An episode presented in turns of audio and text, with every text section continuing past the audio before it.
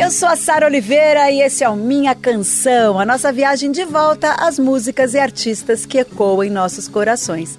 Aqui toda semana eu conto um pouco do que há por trás dessas canções marcantes e que fazem parte da nossa história. Por que a gente se identifica tanto com elas? Quando essa música acaba virando nossa. Música e memória afetiva. Começa agora Minha Canção, com Sara Oliveira. Quando não tinha nada eu quis, quando tudo era ausência esperei, quando tive frio tremi, quando tive coragem liguei. Meu convidado no Minha Canção de hoje é poesia pura. É melodia das mais doces, mas também faz das suas canções atos revolucionários, cheios de amor e afeto. Ele chegou brincando com palavras, misturou Salif Keita com Prince, seu violão traz as raízes nordestinas misturadas aos mais diferentes estilos, resultado da sua paixão pela música. Aliás, essa sua paixão pela música fez com que ele abandonasse a carreira de jornalista para seguir cantando e encantando a gente com as suas canções. Paraíba, São Paulo, Sertão, o mundo, o universo do meu querido Chico César, hoje aqui no meu programa. Que prazer, Chico! Prazer é meu, Sara. Uma alegria estar aqui com você, viu? Que honra, fico arrepiada com a abertura, é muito isso, né? E eu adoro que você é aquariano. Paraibano aquariano, adoro. Eu também sou aquariana. Pois é, é, talvez até esse fato de ser aquariano, é, aí na sua apresentação muito linda, muito generosa, você diz, ah, é, abandonou o jornalismo pela música. Mas foi a minha paixão pela música que aos 14 anos me fez ter certeza que eu ia viver para a música e que eu precisava ter uma profissão que me sustentasse. Então foi o amor pela música que me levou ao jornalismo para que eu pudesse sobreviver durante um tempão até que eu estivesse seguro que a minha música já podia correr livremente assim. E assim é. Então a, a eu comecei muito garotinho ali com a música, com oito anos eu cantava em programas de calouro na minha cidade e ganhava bola canarinho, que era aquela bola de plástico assim meio louca que você chutava ali para qualquer lugar e tal. É, ganhava jipinho de plástico para brincar, mas eu gostava mesmo de brincar com a música. Com nove eu já estava num grupo, o Super Som Mirim, junto com outros garotos e tal, é, cantando música Gente, que brasileira. ótimo esse nome de banda, Super Som Mirim. É, teve vários, teve The Snakes, mas depois ficou Super Som Mirim mesmo, mais brasileiro assim. E me chamaram porque o cantor oficial do, do Super Som Arlindo, que ele era também dono do conjunto, ele tinha voz muito fina. Então ele só cantava Gees, Secos e Molhados, é, Jackson 5, e eles queriam alguém que cantasse música brasileira, tipo é, Tim Maia, é, Tamanco Malandrinho, Tom e Dito. Então eu cantava Farto de viver os compromissos. Oito anos, nove anos. Longe de qualquer opinião. Eu amei essa história.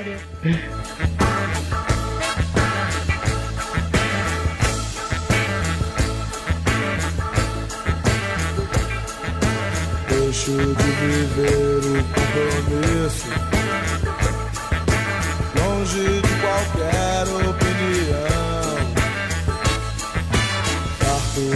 conselho de chouriço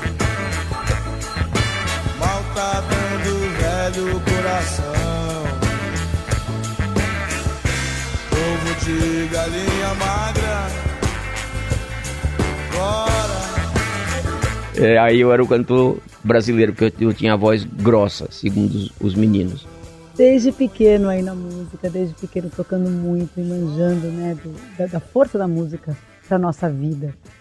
E depois você estourou nos anos 90, um dos artistas mais importantes dos anos 90, e que surgiram aí um representante direto da música preta nordestina. E aqui eu falo de Luiz Gonzaga, Jackson no Pandeiros, Tim Coans, Gilberto Gil, né, Jorge Ben. E eu acho lindo, Chico, a gente poder fazer esse paralelo com os Tim Coans, que eu fiquei pensando muito nisso.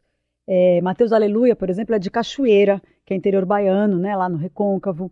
O Jackson do Pandeiro é interior da Paraíba, né? Tudo Alagoa música- Grande. né? É. A Lagoa Grande, tudo música do interior, assim. Então eu fiquei pensando nessa na influência da música africana nessas matizes aí, né? É, Por exemplo, Luiz Gonzaga nos 40 e 50. O que estava acontecendo nesse período com a música africana, o afro-cubano? Eu acho que tudo parece uma forte ligação, você não acha? É, esse ano que nós estamos agora, né, 2022, nós comemoramos 100 anos da ida do Pixinguinha à França, né? É, e na, naquele momento, nós temos 100 anos da Semana de Arte Moderna, mas também temos 100 anos, 100 anos do Pixinguinha na França, né, em Paris. Naquele momento ali, é, nos anos 20, é, vários é, descendentes da, da diáspora africana que estavam espalhados pelo mundo inteiro, né, é, de Cuba, do Caribe, do Brasil, é, dos Estados Unidos da América, do Haiti, é, se encontraram em, Paris, na noite parisiense, tocando em pequenos clubes, jazzistas, é, rumbeiros, não sei o que, e cúmbia, e não sei mais, né, e todos eles se influenciaram é, mutuamente, né? Então você tem no mesmo, no mesmo lugar, no mesmo espaço, tempo, é, sei lá, é, músicos do jazz americano, né? Músicos brasileiros. E isso acho que foi muito importante. O que vem depois disso, né? E aí nós temos nos anos 40, né? Luiz Gonzaga, e outros artistas da, da cena cubana, da cena caribenha, mesmo da cena norte-americana, é que tem a mesma entoação, a mesma entonação, um jeito de cantar, né? Uma voz que é ao mesmo tempo suave, mas ela chega, ela cobre, é, tá ali junto com os instrumentos todos, né? E, mas é uma voz feita, parece que, que feita originalmente para ser cantada sem microfone. Depois, é, com o microfone, essa voz fica se educa e se adequa, né, ao, ao microfone. Então, assim, eu me sinto muito fruto, né, do trabalho que veio antes de com Jackson, é, Luiz Gonzaga, né, João do Vale, e Uhum. são todos homens do interior. Todos, isso, isso Todos. era essa minha analogia, assim, fiquei pensando muito É. nisso. E o, ao conhecer Railema, pianista congolês, que se tornou Sim. meu amigo, muito amigo, irmão, ele se dirige a mim como mon petit frère, né? Aham. Meu pequeno irmão, meu irmãozinho, né? Meu irmão mais novo. Ele me disse, Chico, eu acho que você é o artista brasileiro mais africano. Ele falou. Ele falou. Aí eu falei, pô, mas Jorge Ben, é, Gilberto Gil, Djavan, João Bosco, ele. Não, eles- todos eles têm, mas você tem uma coisa que é muito espontânea, muito é, é, que, que natural, que não parece nem ser fruto de pesquisa nem nada, que rapidamente a gente se identifica com você. Mas, aí ele se corrigiu, ele falou, mais africano que você é Luiz Gonzaga. Eu, Luiz Gonzaga? Ele falou, é, porque Luiz Gonzaga, como os grandes artistas africanos, ele canta é, os rios, aí saiu dizendo, né, é, o Riacho do Navio, o Rio São Francisco, o Rio Pajeú, canta os pássaros, a Cauã, Asa Branca, Assum Preto, Sabiá, né, canta as árvores, Juazeiro, é, etc, etc, né, é, e aí eu comecei a pensar que o forró é música africana. Sim, E todos os grandes artistas do forró são negros. Trio nordestino, os três do Nordeste, Luiz Gonzaga, Pinto do acordeon, Azulão, tudo preto. O menos preto deles, acabou claro, é o Dominguinhos, né? Mas eu antes eu não pensava o forró como música negra. Eu pensava como música nordestina. Eu achava, mas Railema e Railema, ele falou: "Eu tenho vinte e tantos discos de Luiz Gonzaga, sei tocar qualquer música dele que você eh, imaginar". gente, isso que o Chico acabou de falar é uma aula sobre a música brasileira, sobre o fundamento da música preta brasileira. Isso é super importante, porque a gente olhar o forró como essa in- influência africana no forró é um negócio maravilhoso. Vamos colocar um trechinho para a galera que está Ok. ouvindo e vendo a gente é, de Railema tocando no piano, esse pianista congolês maravilhoso que abriu aqui as nossas mentes e os nossos Pois corações é, com a minha ele abriu muito, assim. A mim abriu muito.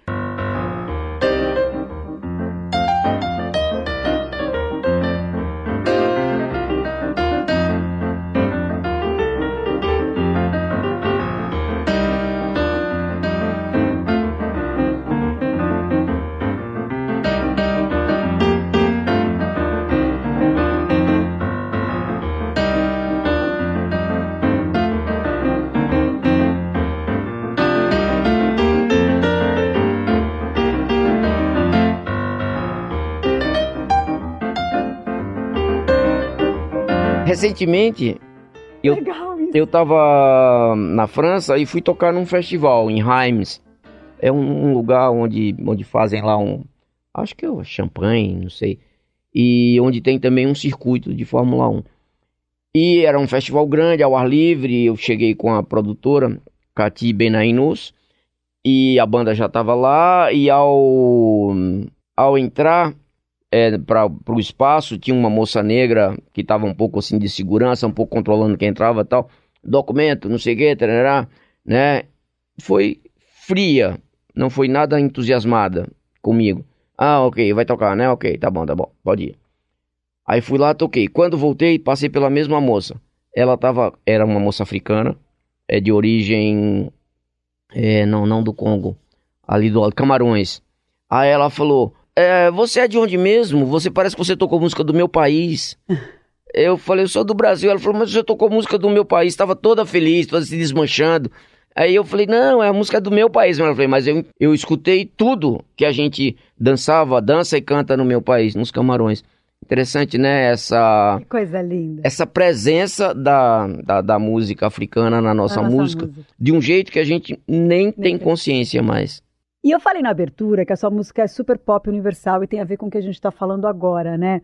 Que alcança as pessoas, que ao mesmo tempo carrega aí todas essas referências africanas e nordestinas, como a gente acabou de comentar. Mas eu quero saber das suas influências principais, assim, fora a música africana que você falou, fora a, a- o começo de tudo, Luiz Gonzaga, Pixinguinha. O que, que você ouve, Chico? ainda hoje, É. assim, é, eu gosto muito, quer dizer, continuo ouvindo Banda de Pífanos de Caruaru, Gonzaga, Miles Davis, Jimi Hendrix, Ravi Shankar. Hum, É, na, na, na pandemia, por exemplo, para lavar pratos, eu escutei muito alto Hendrix e Ravi Shankar. Ai, que. Porque são, principalmente essas músicas que tem bastante improviso, Uhum. não tem hora para acabar, então você bota alto ali na caixinha e passava ali 40 minutos lavando prato e tal. É, A gente tem falado bastante do Hendrix aqui no programa por conta de diferentes episódios. Eu preciso fazer a minha canção de Jimi Hendrix. o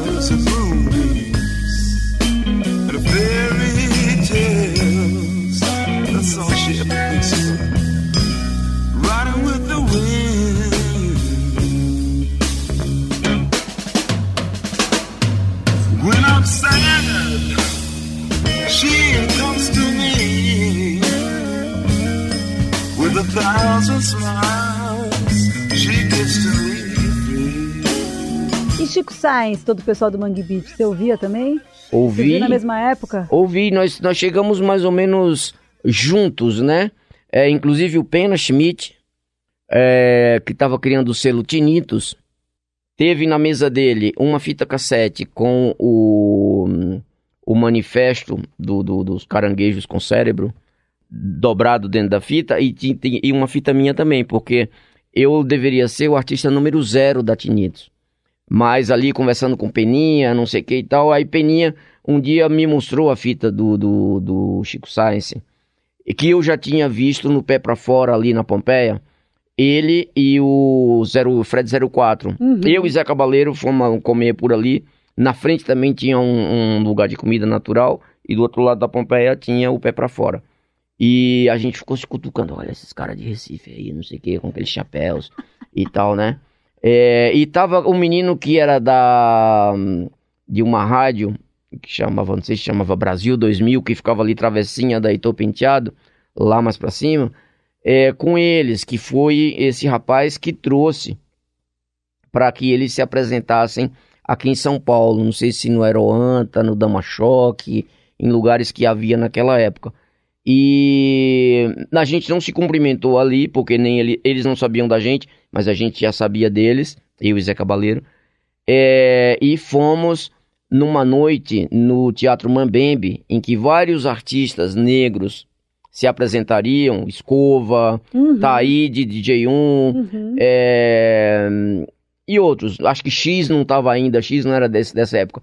E Chico Science subiu no palco para cantar também. E eu e Zé Cabaleiro de sacanagem, a gente ficou gritando: "Canta Tropicana!" Porque a gente sabia que eles eram que ele era de Recife. Aham, Claro. É, e a gente sabia que não a que os artistas jovens não queriam uma associação imediata com os artistas que vinham antes. Sim, sim, sim. Mas eu e Zé Cabaleiro éramos tipos escrotinhos, assim, a gente. A gente tem essa cara de, de bonzinho, mas a gente gostava de ser saca- Aí ele olhou pra trás, o Chico Sainz, quando ele tava subindo no palco do Teatro Mambembe. É, ali na, no Paraíso. Aí ele olhou pra trás e riu, né? Ah, Ele pensou, ah, tipo assim, né, o, a greia, né? É, só pode ser nordestino pra estar fazendo uma greia dessa comigo aqui agora, né? Ele riu e a gente ficou rindo. E as pessoas na plateia foram olhando, olhando pra gente com uma cara de, pô, quem são esses caras? Por que, é que eles estão fazendo essa...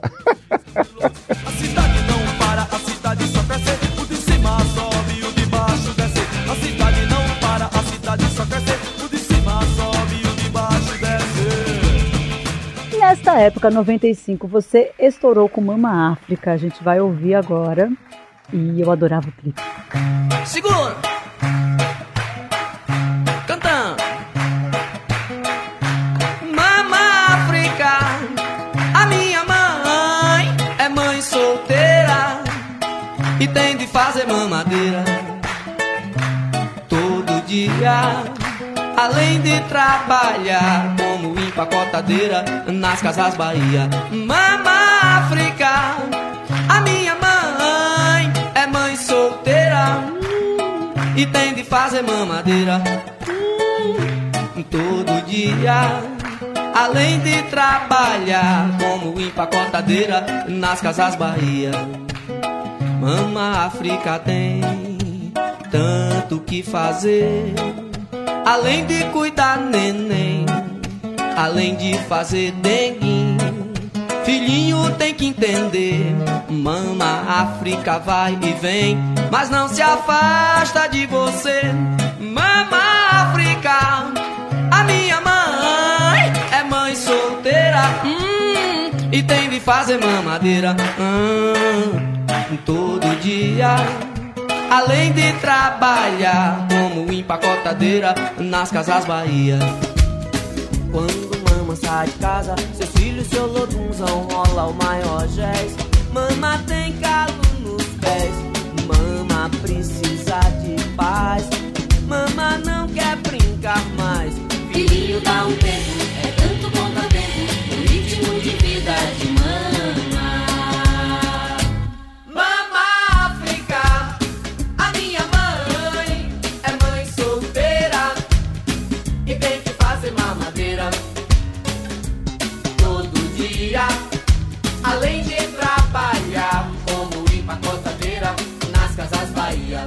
Canção Chico César, Mama África, primeiro direto de 95 do álbum Aos Vivos.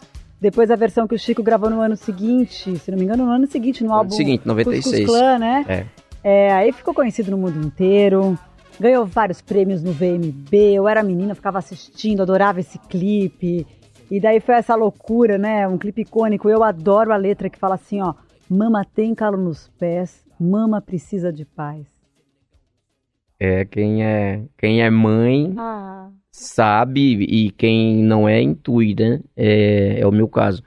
É, eu, eu intuo é, que as mães precisam é, de, de paz, né? Elas, elas não são apenas mães, elas são mulheres, né? As mães têm desejo, é as mesmo. mães é, precisam de individualidade, né? Liberdade individual. Exatamente.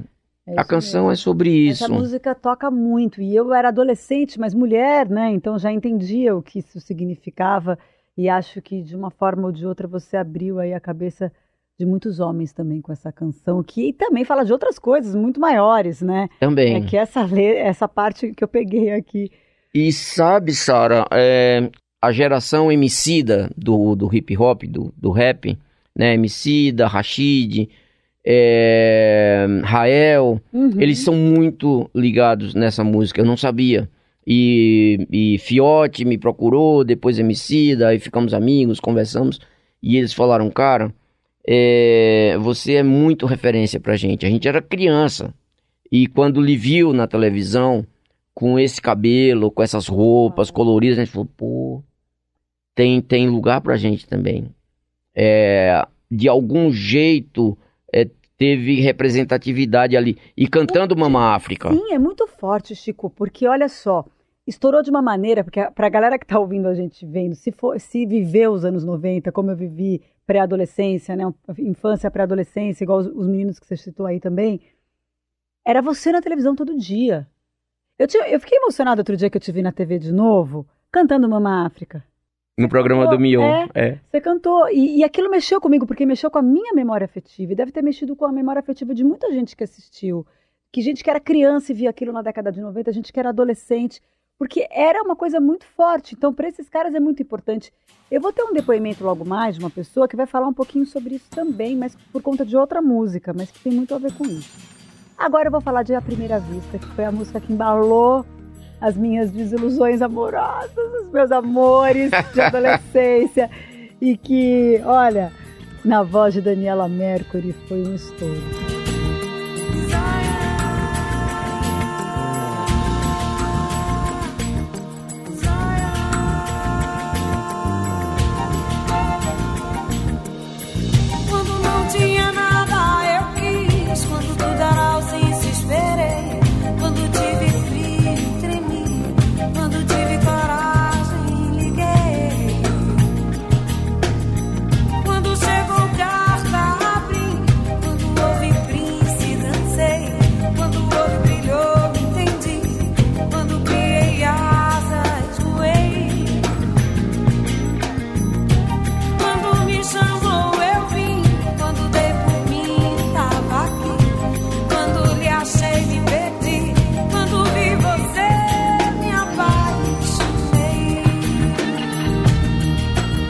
Sabe como nasceu essa música? Como? Me conta. o Pena Schmidt me apresentou o André Abujanra. Porque o Pena, ele queria fazer um disco comigo, que meu primeiro disco saísse pelo selo dele, mas ele achava que o meu som era muito brasileiro demais, que eu precisava incrementar esse som, e quem iria incrementar esse som era André Abujanra. E ele, ele perguntou, você conhece André Abujanra? Eu falei, claro, eu sou fã dos Mulheres Negras, eu ia ver Mulheres Negras na Praça da República, no vão do MASP, dentro do MASP, no, no, no teatro mesmo e tal. E aí me apresentou o André, e André estava começando a namorar Ana Mulher, que anos depois viria a fazer o clipe de Mama África. Grande cineasta. Mas eu não conhecia a Ana Mulher ainda, então eu marcava com o André na casa que ele morava com a mãe dele, em Genópolis. E aí é, ele marcava comigo, dizia sete horas lá em casa. Só que ele não tava, nunca, ou quase nunca. Aí eu ficava lá com a mãe dele. Com um pai maravilhoso. O pai nunca tava lá. Nunca tava? Também não tava. Tava trabalhando. Acho que ele não tava. E aí o Mas a irmão mãe é dele. era maravilhosa também. Às vezes eu ficava na cama com o irmão dele assistindo o jogo de futebol, porque a TV não era na sala. O irmão dele ficava com pena de mim, falava: Poxa, André, não podia fazer isso com você. Deixa você aí horas. Eu chegava às sete, aí ia embora tipo dez e meia. Aí dava tempo pra ver jogo na televisão. A mãe dele me oferecia sopinha. Numa dessas, num cano desses, porque ele ia namorar a Ana, sei lá onde, lá na Vila Madalena, acho.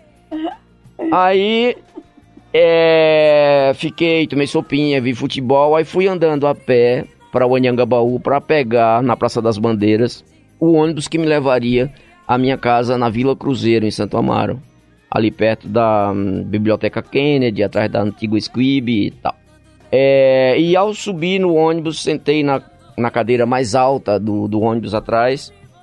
Nada para fazer mesmo, né? Peguei minha agenda Tilibra de capa marrom assim. Aí escrevi o primeiro verso. Quando não tinha nada, eu quis. E saí escrevendo um monte de tonterias pelo meio. Quando tudo era ausência, esperei. Não, isso, ver. isso só veio depois. Só veio depois, não, porque tinha a ver você esperando. Não, vi- o segundo era tipo, quando bebi demais, vomitei, quando vi Hendrix, pirei, quando Jânio morreu, eu gostei, quando deitei na rede, dormi, era um monte de besteira. E no fim tinha, quando vi você me apaixonei. Desci lá na Adolfo Pinheiro, caminhei até em casa. E quando cheguei em casa, eu disse, olha o que eu escrevi. Aí eu olhei, aí pensei, falei, poxa, isso é uma canção de amor. O primeiro verso e o último são de canção de amor.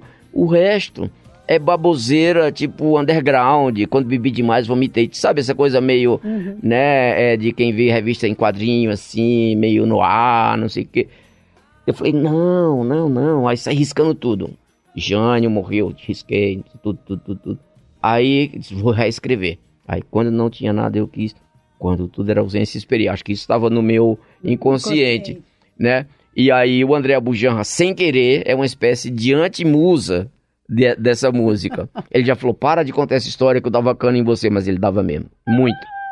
Ai, dindo, dindo, dindo. Ai, ai, ai, dindo. oh, oh, oh,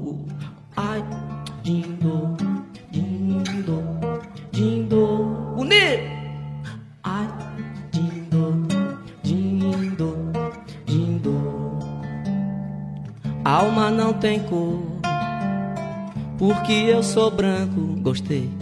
Alma não tem cor porque eu sou negro. Hum? Alma não tem cor, porque eu sou branco. Alma não tem cor, porque eu sou negro. Bom, você tá falando disso, mas quando eu liguei pro Abu É. e falei assim, vou receber Chico César, quero que você fale de Alma Não Tem Cor, você pode me mandar um depoimento? Pode ser até a semana que vem? Sabe quando que ele mandou? Três minutos depois. Ah! Vamos ouvir o nosso querido. Oi, bem. Essa música eu fiz em 91, antes do lançamento do Karnak.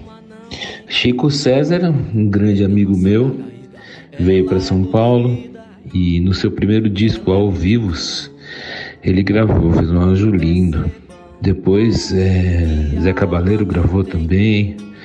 E é uma música minha que eu gosto muito. É, eu tive alguns problemas com ela porque hoje em dia está muito delicado, né? Mas o Chico representa muito. Eu não tenho cantado muito essa música, apesar de eu amar ela, né? Mas o Chico tem representado muito ela com muito amor. Um grande amigo, um grande compositor, um grande artista. Na verdade, ele não é nem um artista. Chico César é um, é um rei, né? É um rei, é um rei da, da arte no mundo, assim. Então é um presente para mim ele poder cantar essa minha música. Um beijo.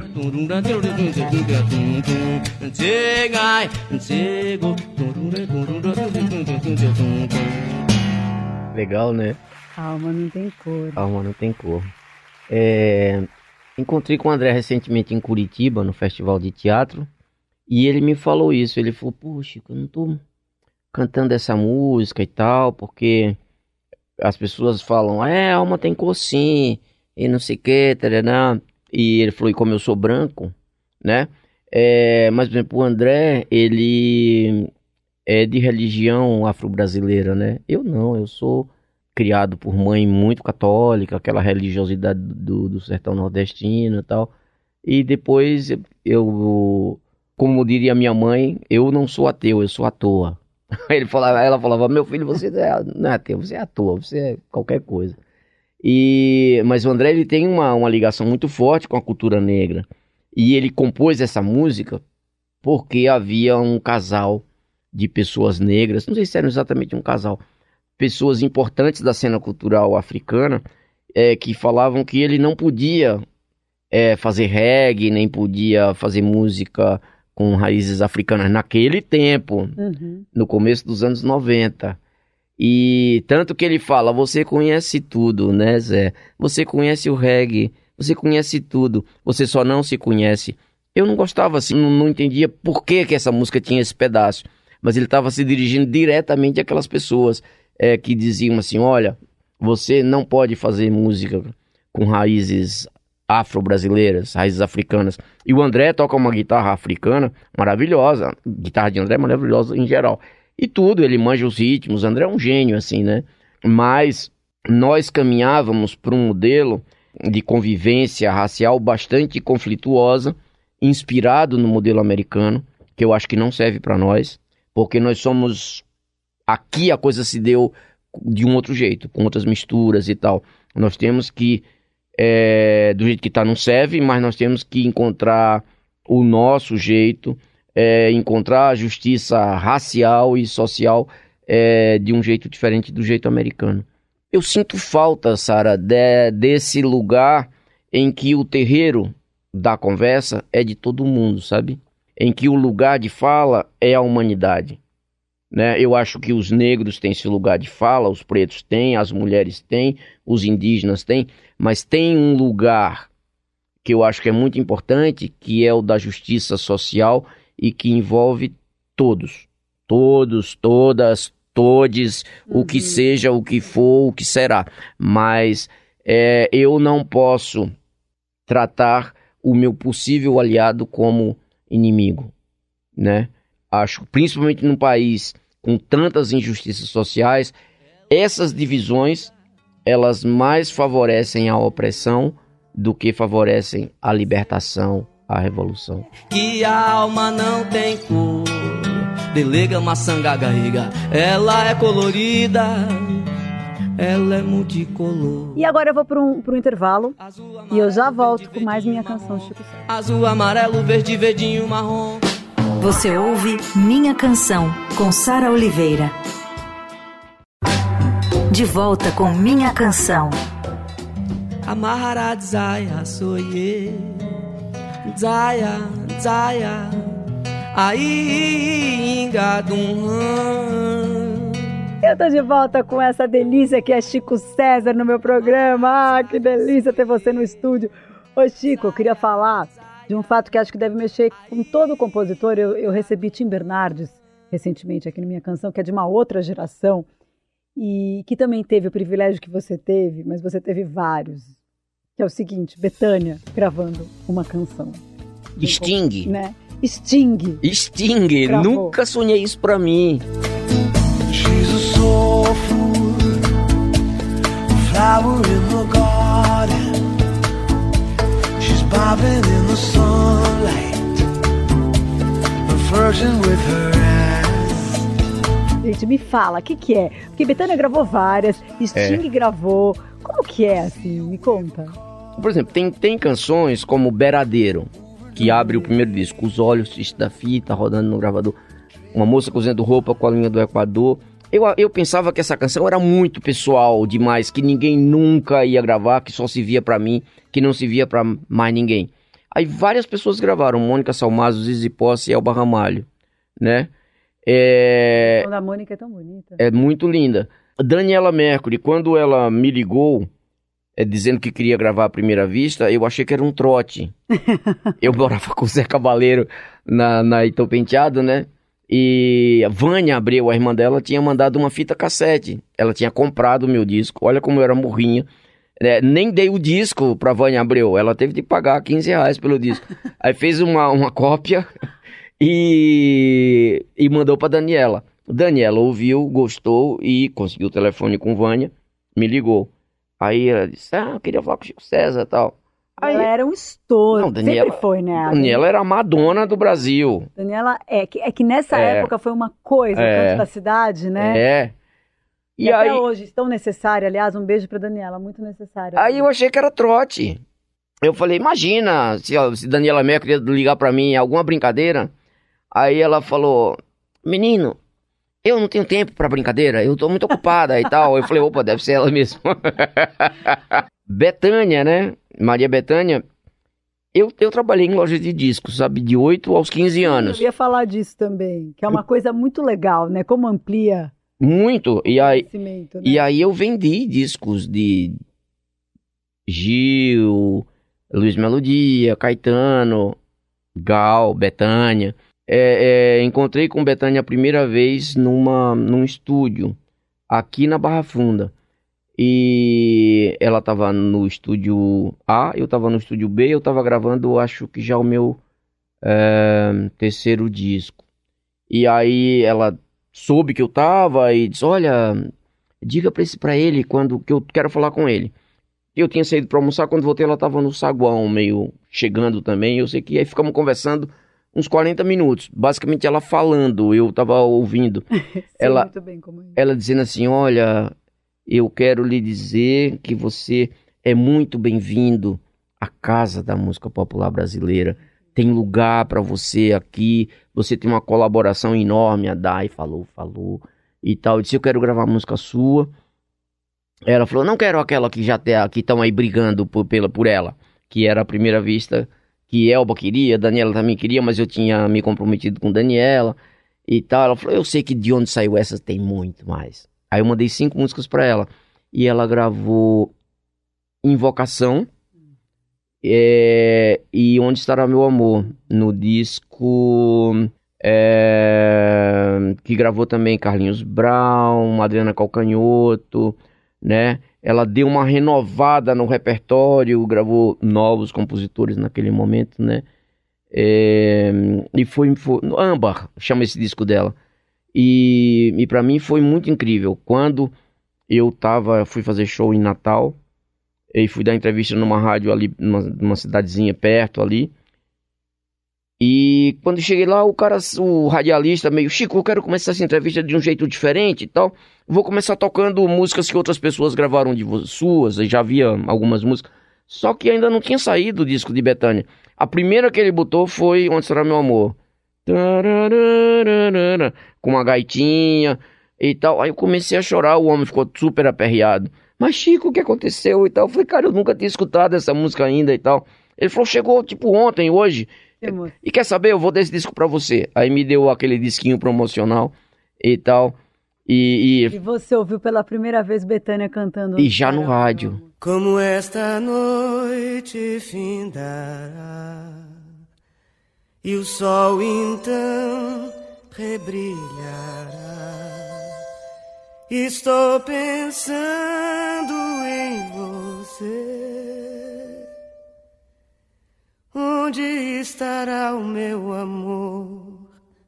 Será que vela como eu? Será que chama como eu? Será que pergunta por mim? Onde estará o meu amor? Se a voz da noite responder: Onde estou eu? Onde está você? Estamos cá dentro de nós, só.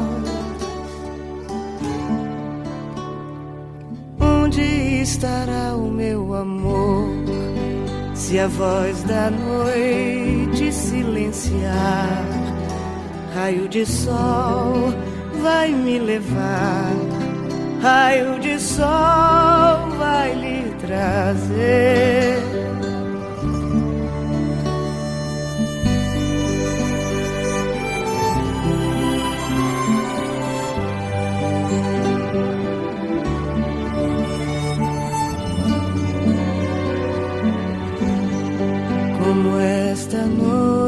Noite findará e o sol então rebrilhará.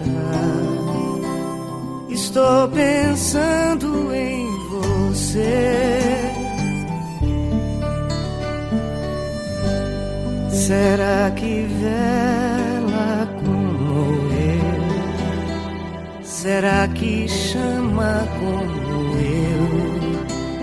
Será que pergunta por mim?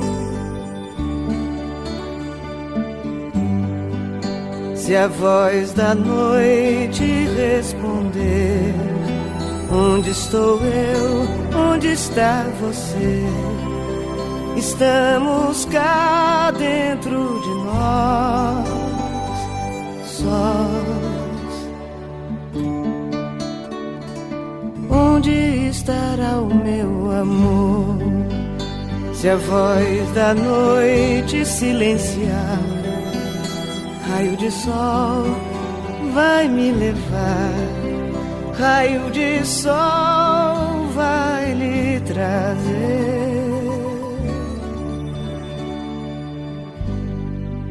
Quero falar de um disco que é o Mamamundi, É, o Mamamundi cheio de músicas dançantes, 99, né? Foi 99. Uma época de muitas transformações musicais. Muita gente estava misturando música eletrônica, samples, assim. Você fez isso nesse disco com participações maravilhosas. Naná Vasconcelos, Nelson Aires, Marco Suzano. É, tem um grande sucesso que é Pensar em Você, Sim, esse disco, sim. né? Você lembra como é que foi isso? Olha, eu vinha do Aos Vivos, do Beleza, do Cuscus Clã, do Beleza Mano, indo pro quarto disco, né? Eu já tava me sentindo mais à vontade, assim, pra, pra... sabendo, né? Já tava com uma certa tranquilidade que eu tinha uma carreira, é que eu pu- tava construindo ali a base de uma carreira, na verdade, né? Que não era algo para um momento só, né? É porque assim, eu com a música, eu acabei alcançando muito mais do que eu desejava. Eu me via como um artista é, que ia ter um público como o Arrigo Barnabé, o Itamar Assunção, né? No máximo, meu auge seria ser tipo é, Luiz Melodia, Jardim Macalé. E só que naquele momento que eu apareci, por algum motivo, a minha música se tornou muito popular. E talvez eu deva isso ao fato de ter saído de uma loja de discos, né? Então eu, eu ouvi muita música que fez sucesso, né? Raul Seixas, Sérgio Sampaio, Caetano, Gil, né? Então é isso, eu sou impregnado disso. Então a, a, o Mamamundi, para mim é um pouco esse passo assim, né? O quem produz esse disco é o Mário Manga, Hum, que é guitarrista e violoncelista do Premeditando o Breck. E o, o Manga é um produtor com uma alma é, Beatles, assim, né? Ele escuta a música em muitas camadas, toca violoncelo. É um disco que eu gosto muito. O Mazola, que era o dono da, da- do selo MZA, ele me pediu pra. hum, Depois de escutar a versão que eu tinha feito com o Mário Manga dessa música, do Pensar em Você, ele ficou um pouco desesperado, assim, né? Ele falou: esse, esse disco não tem nenhuma música de sucesso e a única que tinha possibilidade de fazer sucesso, porque eu não estava correndo atrás do sucesso. É, vocês meio que estragaram, fizeram, né? Deixa eu produzir de novo essa música. Eu falei, tá bom. E aí entrou a versão do Mazola é, com uma pegada assim, um, um, um groove, né? Uma coisa eletrônica aí e tal.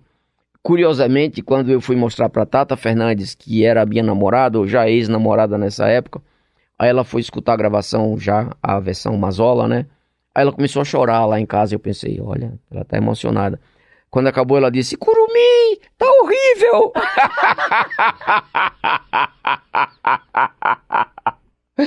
o fato é que essa versão acabou tocando no rádio, cumpriu a função, mas depois eu me encontrei com essa canção é, fazendo voz e violão, que é uma canção originalmente feita para Roberto Carlos. Ah, é? Você não sabia? Não. Bom, lá, senta que lá vem a história. Ah, Esse programa é sobre isso, né? É, é, eu tava na minha casa, tocou o telefone, fui atender, e uma voz muito carioca, por favor, eu queria falar com o Chico César. Aí eu falei, eu sempre fico na dúvida se respondo sou eu ou é ele nessas horas, porque sou eu, parece uma manifestação assim do ego, sou eu, ou é ele, parece que você tá tirando da reta, assim, parece que não é com você, sou eu a ele, eu respondi.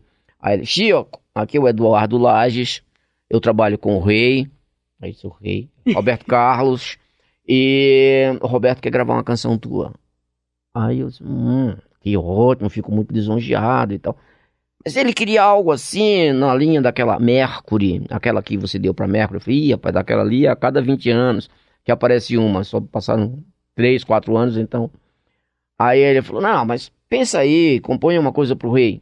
Eu falei, é, vou ver aqui como é que tá meu tempo, minha agenda, não sei o que, dei uma, né? Só foi ele desligar, imediatamente peguei o violão e compus Pensar em Você, como se fosse algo tipo Ainda bem que tocou nossa música suave, meio um tchan, tchan, tchan, que é meio New York, New York, né? Tchan, que tchan, que tchan, tchan, que tchan, que tchan, meio uma música assim urbana e tal. É, e eu compus, liguei depois, aí mandei a música, mas ele não gravou. Rita Ribeiro gravou, antes de mim até, depois eu gravei. E eu acabei, assim, me senti muito lisonjeado por, por Roberto Carlos ter pensado é, em mim. Eu sou fã, eu como todo mundo, o Brasil inteiro é fã do Roberto Carlos. É só pensar em você que muda o dia. Minha alegria dá pra ver, não dá pra esconder. Nem quero pensar se é certo querer o que vou lhe dizer. Um beijo seu eu vou só pensar em você. É só pensar em você que muda o dia. Minha alegria dá pra ver, não dá pra esconder. Nem quero pensar se é certo querer o que vou lhe dizer. Um beijo seu e eu vou só pensar em você. Se a chuva cai e o sol não sai, penso em você. Você falou dos caras do rap, desses, dos meninos do rap, né? Que tem em você uma, uma grande referência, mas a gente tem um depoimento de uma jovem cantora que gravou uma música sua e ela fala do impacto da sua canção na vida dela. A minha primeira memória afetiva com uma música de Chico César foi justamente a música que eu gravei, Respeitem Meus Cabelos Brancos. Eu me lembro exatamente onde eu estava é, quando eu era criança, no quintal da casa da minha avó em Candeias, na Bahia, e me lembro de ter entendido o que a música queria dizer. Isso foi, assim, me impactou e eu tinha isso em mente, né, depois que me tornei cantora. Eu ficava pensando se um dia eu gravasse um disco, se eu conseguiria, se Chico deixaria eu gravar essa música. E para mim foi um grande presente, uma grande honra realmente ter tido a chance de gravar essa música, que fez todo sentido no meu primeiro disco. E eu amo Chico César, eu tenho um respeito, um amor eu considero ele um mestre, um mestre da música, um mestre da poesia, e eu acho que ele realmente é um presente para a cultura brasileira. Reverencio ele demais e, enfim, acho o Chico César o máximo. Eu amo o Chico. Respeitem meus cabelos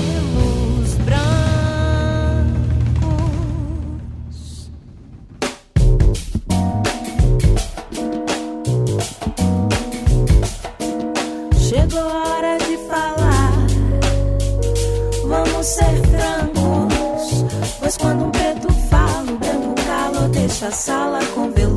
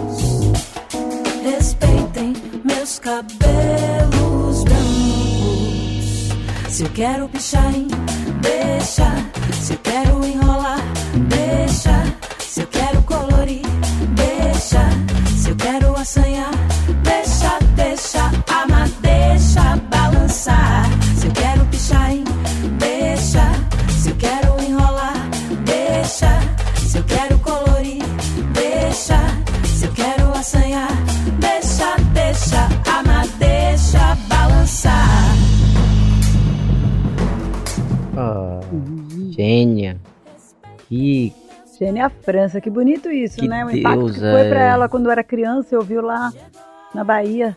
por ter entendido música. a letra. Por ter entendido, é isso que eu falei. Eu gosto quando dessa canção que a Xênia falou e que ela gravou, eu adoro a frase deixa a madeixa balançar. Linda. Deus me proteja de mim e da maldade de gente boa, da bondade da pessoa ruim.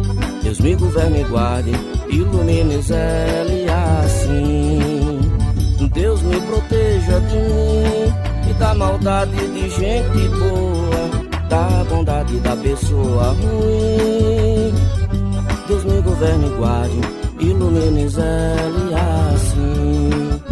Caminho se conhece andando, então vez em quando é bom se perder. Perdido fica perguntando, vai só procurando e acha sem saber. Perigo é se encontrar perdido, deixa sem tecido, não olhar, não ver. Bom mesmo é ter sexto sentido, sair distraído, espalhar bem querer. Deus me proteja de mim e da maldade de gente boa, da bondade da pessoa ruim. Deus me governe e guarde, ilumine Zé assim. Chico, me conta o que, que aconteceu com Deus Me Proteja. O que, que foi aquilo? Um, um revival estrondoso. Né? Você gravou em 2008. Foi. Né? Participação linda de Dominguinhos. Sim, e da minha mãe no final. Ai, sim, que coisa. E daí a, a, a- a Juliette, né? No, no BBB, no, no Big Brother Brasil, começava a cantar. E, e- e eu, não, eu não, não tava acompanhando, eu lembro que eu levei um susto, porque de repente, assim, todo mundo tá falando dessa música e eu te adoro. Fui atrás para entender o que estava acontecendo. Que loucura, né? É uma letra tão forte, Deus me proteja. É, é, é incrível porque eu estava no Uruguai, Sim. tinha ido fazer shows, e aí acabei ficando, e o, o ruído enorme é que Deus me proteja estava causando no Brasil, e ainda hoje permanece, é uma canção é, que Juliette começou a se apropriar ali dentro do BBB, do, do, do Big Brother. Acho e ela que canta, né? Ela gosta de cantar. né? gosta de cantar, e agora se tornou cantora. E tem a ver com tudo que a gente está falando agora de furar a bolha. Impressionante. Né? Exatamente. Nesse país que tem, consome tanto televisão aberta, né? E quando Juliette saiu do BBB e, e foi. E e eu aí eu tava fora quando ela saiu do BBB. E aí ela foi, cantou com Elba, cantou com Safadão, Wesley, né? E com outros artistas muito populares. Aí eu tava na França gravando um disco. É, e as pessoas ficavam me cobrando. E quando você vai cantar com ela? Ou é, escrevendo na rede social dela, não, é, tem que cantar com ele. E eu sabia, não, o que é bom tá guardado, o que é bom tá guardado. né? Uma hora eu volto pro Brasil e a gente canta. E ela, além dela atingir o público, ela atingiu outros artistas, né? É, Wesley Safadão, é, cantar uma, uma música minha é, é completamente fora da curva e me dá muito orgulho, muita alegria, né? É, eu gosto quando através, porque aí já chega no outro público que nem é mais o público da Juliette, que ainda nem tinha um, vamos dizer, um público naquele momento, era um, um aglomerado de fãs, seguidores, e cada dia mais 10 mil, mais 100 mil, né? E crescendo, vira 30 milhões sei lá, de seguidores, quando ela já tem 32 milhões, não sei. É incrível a capacidade de influenciar que essa, é, que essa paraibana tem. Proteja de mim. Bora, Ju! Da maldade de gente boa, da bondade da pessoa ruim. Deus me governe e guarde, ilumine Zé assim.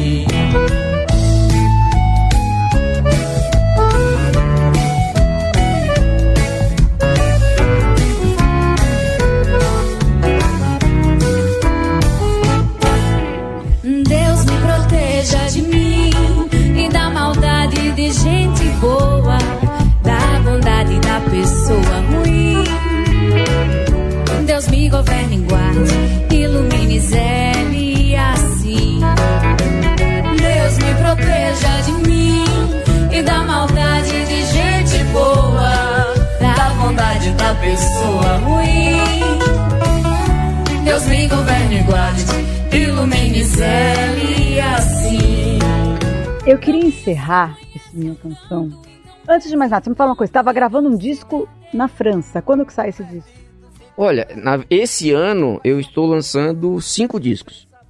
Eita! É, porque assim, no Urugu- do Uruguai ficou um disco feito com um casal argentino, Esteban Blanca e Rojo Barceló, Maria Barceló. É, aproveitamos que não estavam ali, nada para fazer, músicos, compusemos, compusemos e gravamos. Eu deixei meus violões, minha voz gravada, é, ele gravou bateria, ela tá gravando vozes e outros músicos argentinos estão cobrindo. Isso vai sair por lá. De lá fui para França. Gravei um disco lá com músicos brasileiros, africanos e europeus ali que vivem é, perto de Paris, também é, na Espanha, Barcelona, tal. É, nos juntamos e fizemos um disco que começa a sair, vai sair alguma coisa já em maio, uma primeira música, né? É, que se chama Vestido de Amor. E depois mais outra música em agosto e em setembro saiu o disco. Agora acabou de sair um disco com a linda atriz, cantora, igualmente É. boa em todas as frentes, Laila Garran, Ah, Laila Garran. né? Esse já saiu com a Hora da Estrela, eu musicando a- o texto de Clarice Lispector, né? Então são três, tem um disco com Zé Cabaleiro, que nós estamos lançando pouco a pouco as canções, estamos gravando e vamos lançando, até que vai ter aí 11 ou 12, e aí vamos lançar tudo de uma vez depois, em algum suporte. E tem um disco com canções que eu fiz durante a pandemia sobre a pandemia. Tipo, pico, né? Que é Eu Vou Tomar Vacina. Quem não quiser que tome cloroquina. É um disco com canções bem específicas, né? Fui na Praia do Jacaré para tomar vacina. Veio uma menina lá de Catolé. Ela disse, conterrâneo, como é que é? Vem cá, me ensina. Será que eu vou virar homem e tu vai virar mulher? Eu disse, criatura, não é esse o rolê. É só uma vacina, não é LSD. A crocodilagem é da boa. e vamos tomar banho de mar, hein, João Pessoa? Então, os temas são todos bem específicos. E eu pensei, eu, eu tenho que lançar esse, esse disco, tipo, já, né? Então, são cinco. É. Apenas. É, e Eu aí... adoro quando ele fala, você estava lá no Uruguai, então daí peguei meu violão e fiz sei lá quantas músicas. É isso. Nós fizemos Cantei. 10. E uma versão pra, em português e espanhol de estado de poesia. Que maravilha. E eu quero encerrar esse programa com uma música que eu acho que tem tudo a ver com tudo, que é O Amor é um Ato Revolucionário. Uau. Porque realmente o amor é a maior potência de transformação numa sociedade. E você é um cara que canta isso. Então, eu estou muito feliz de ter você aqui no programa. Quero agradecer mais uma Obrigado, vez. Sara. Quero destacar nessa música a presença de Luiz Carlini, Eterno Tutti Frutti, né? E adoro a presença dele nesse disco, me dá muita alegria. E obrigado por vir aqui falar dessas canções, dessa vida pra você, viu? Tava muito afim mesmo. Ah, eu queria também muito ter você aqui. Obrigada, Chico. Obrigado. O amor é um ato revolucionário. Ato revolucionário. Quem vive amando, dando amor e sendo amado, colhendo o que lhe é oferecido, e a si mesmo se coloca ofertado. Se este está nu, veste o manto sagrado, que ao que ama o infinito faz vestido. De Deus e os deuses, sim, é o mais querido, mesmo no escuro. Seu sentir é iluminado. O amor é um ato revolucionário, por estados e religiões temido. Quem pelo amor é pertencido, a se governa e só a ele é confessado. Quem ama, ao andar, cria sua estrada. Em seu volver, as planícies prazerosas. E no cume das montanhas alterosas,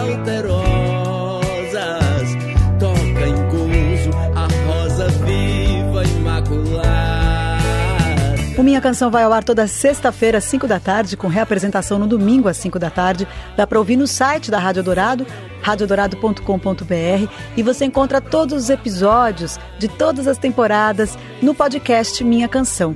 Lá no Spotify, na Amazon, na Deezer, na Apple Music, enfim, em todas as plataformas de podcast. A montagem do programa é do Super Carlos do Amaral. Eu divido a produção e o roteiro com meu querido Felipe de Paula e os vídeos que você vê no meu Instagram e no meu canal de YouTube são feitos pelo Gabriel Ribeiro. Um beijo e até semana que vem. Você ouviu Minha Canção, com Sara Oliveira.